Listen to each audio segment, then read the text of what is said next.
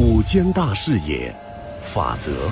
本环节根据真实案例改编，来源于民主与法制社。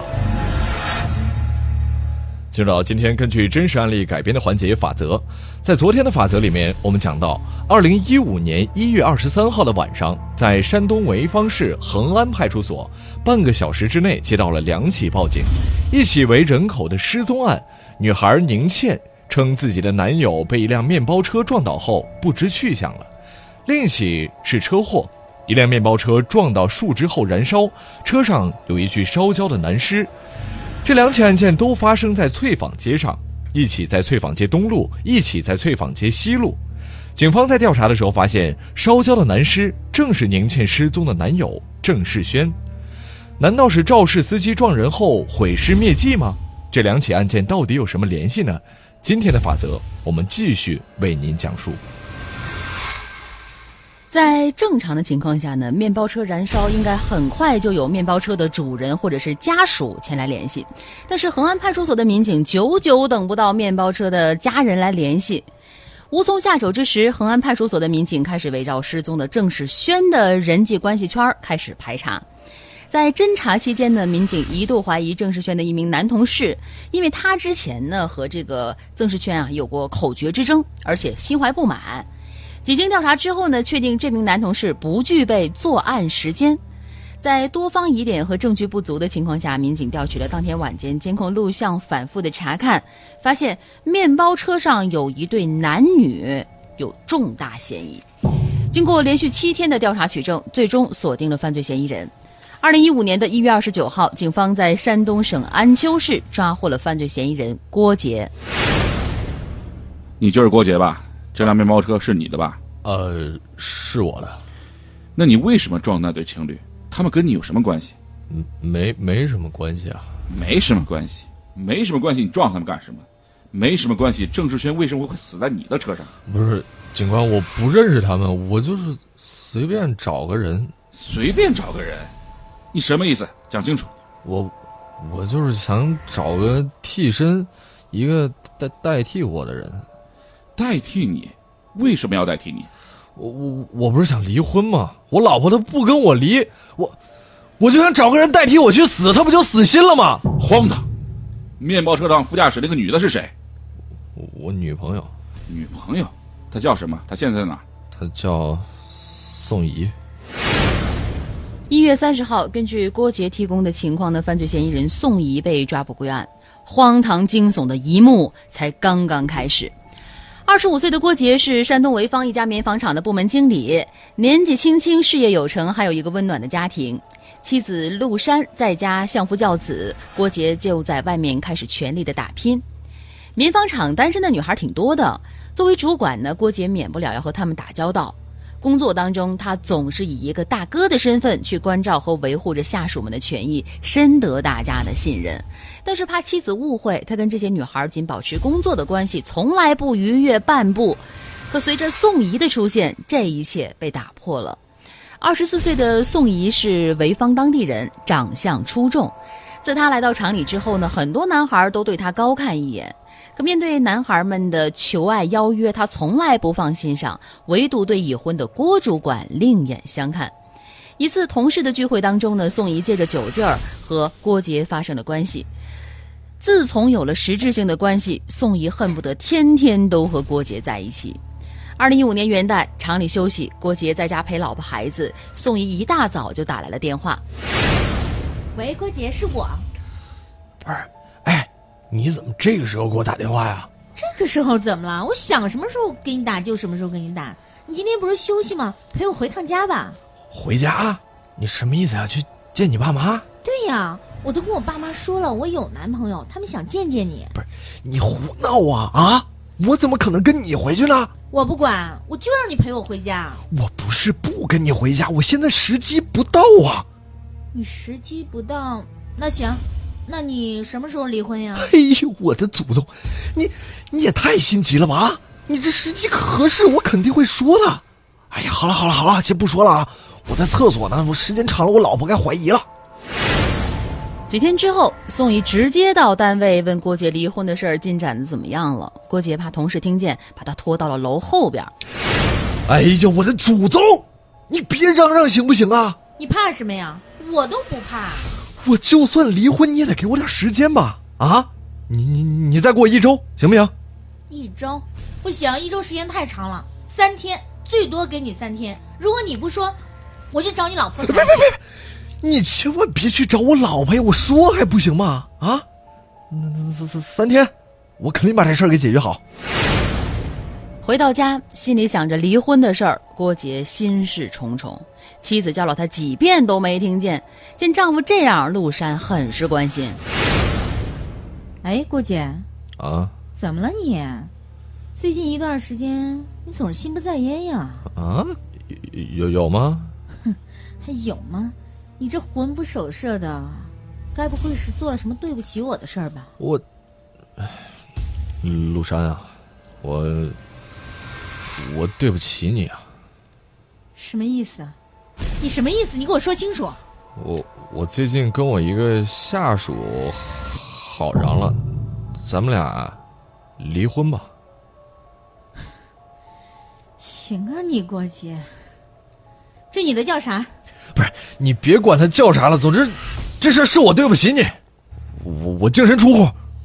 净身出户，你还挺有担当的你，你想都别想。郭姐，我告诉你啊，我陆山这辈子绝对不会离婚，我就算单身，只会是丧偶。陆山，我是个混蛋呀啊！你没必要耗死在我这棵树上啊！对你是个混蛋，我就是要耗着你。你不是真爱那个女的吗？你不是想离开这个家吗？行啊，你就以死为代价。陆山，你别这样，咱们都冷静冷静。我希望好聚好散，我真的什么都不要，我只要立一纸离婚协议书。我就是不给你，你要自由，我就是不给你。我还是那句话，我不会离婚，就算死磕，我给你耗到底。郭杰没有想过妻子会说出如此绝情的话，也不想再和他争执。毕竟啊，自己是有错在先。他推开了妻子，离开家。在街上的郭杰给宋怡打了电话，说跟妻子商谈的结果，两个人一筹莫展。之后的几天呢，郭杰无意当中在报纸上看到一则新闻，一个被认错的假尸造成了一桩惨案。这个新闻让郭杰灵机一动。自己能不能制造一个意外事件，假装死亡，欺骗妻子呢？不过事情到了这个地步啊，不看到尸体，妻子根本就不相信自己已经死亡的事儿，必须有个尸体摆在那儿，这事儿啊才有可能让妻子当真。郭杰就把这个事儿跟宋姨说了。假死亡真替身，哟，这事儿靠谱吗？就算就算行，咱咱上哪儿去找尸体啊？你总不能去医院偷吧？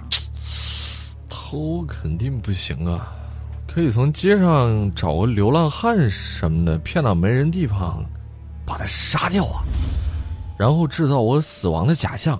哎，一旦替身被我家人安葬，咱们就可以新生了。到时候两个人换个城市，换个身份过日子，绝对不会有人知道这事儿。杀人，不行不行，不行不行，这这绝对不行！你听我说，这也是没办法的事儿啊啊！你想想，不这样，咱们俩在一起绝对不可能啊！不行不行，啊我我这个这个，我爱你，所以我愿意为你冒这个风险。你要是爱我，你就陪我赌这一次。看着情人为爱牺牲的决绝，宋怡答应配合。随后几天呢，郭杰将自己随身的衣物搬到了宋怡家，每天开着自己的面包车，开始和宋怡在大街小巷寻找合适的替身。二零一五年一月二十三号晚间九点，郭杰开车和宋怡在潍坊市北海路附近转悠了几个小时。虽然看见一两个流浪汉，但是处于闹市区，根本没法下手。开着开着呢，郭杰就发现一处花坛的长椅上躺着一个流浪汉，恰巧周围一个行人都没有。郭杰停下车，向宋怡使了个眼色，然后脚踩油门，向着花坛的方向开过去。可是由于路面和花坛间的间隙太窄了，郭杰的面包车不仅没能成功的通过，反而还惊醒了正在熟睡的流浪汉。受到了惊吓，宋怡打起了退堂鼓。那个郭杰，要不要不今天晚上咱俩先回去吧你？什么意思啊？啊？我这么做还不是为了你？要是能回头，我早就回头了。我我知道你是为了我，但是，但是我害怕呀，我。你既然已经决定了，你就别再说那种不干的话。那那咱俩再找找吧。哎，你听，你听，附近有人说话。两个人猫在驾驶室仔细听了一会儿，听声音好像是一对小情侣。此时呢，路面漆黑一片，没有行人，没有阻碍，正是下手的好时机。就那两个人了。你确定吗？那那是俩人呀呢，咱们只要一个男的就行，这没必要搭上一个女的吧？你别磨蹭了，咱们没时间了。你想想咱俩以后的幸福，你心里就不会害怕了呀？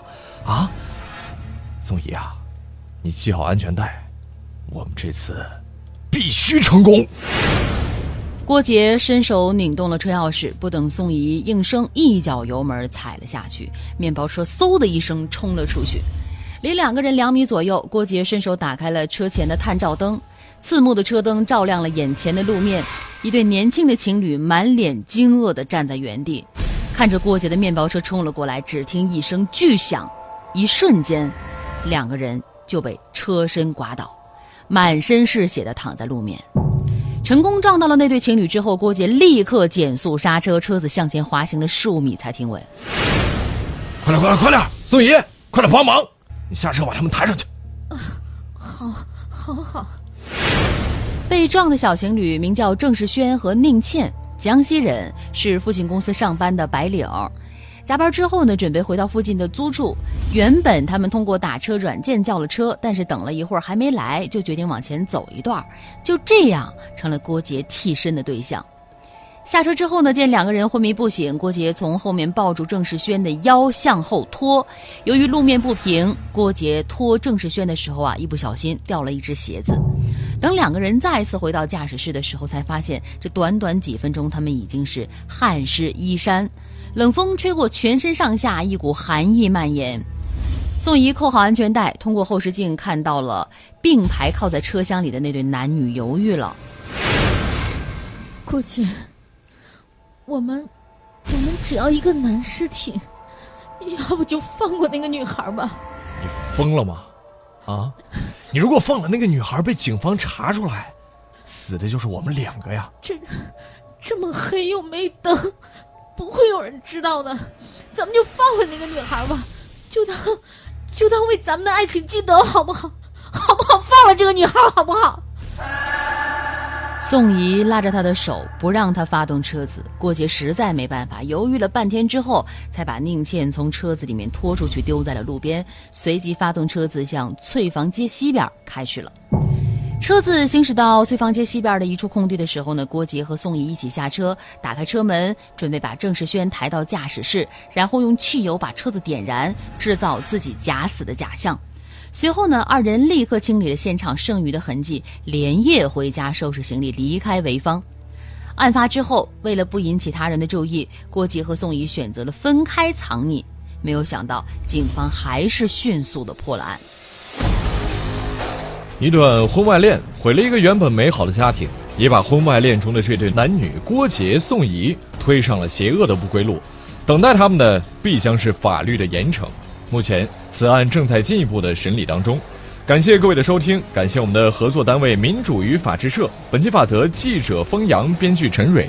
法则直播时间每周一至周五十三点十五分。回听往期节目，请下载蜻蜓 FM，搜索法则即可。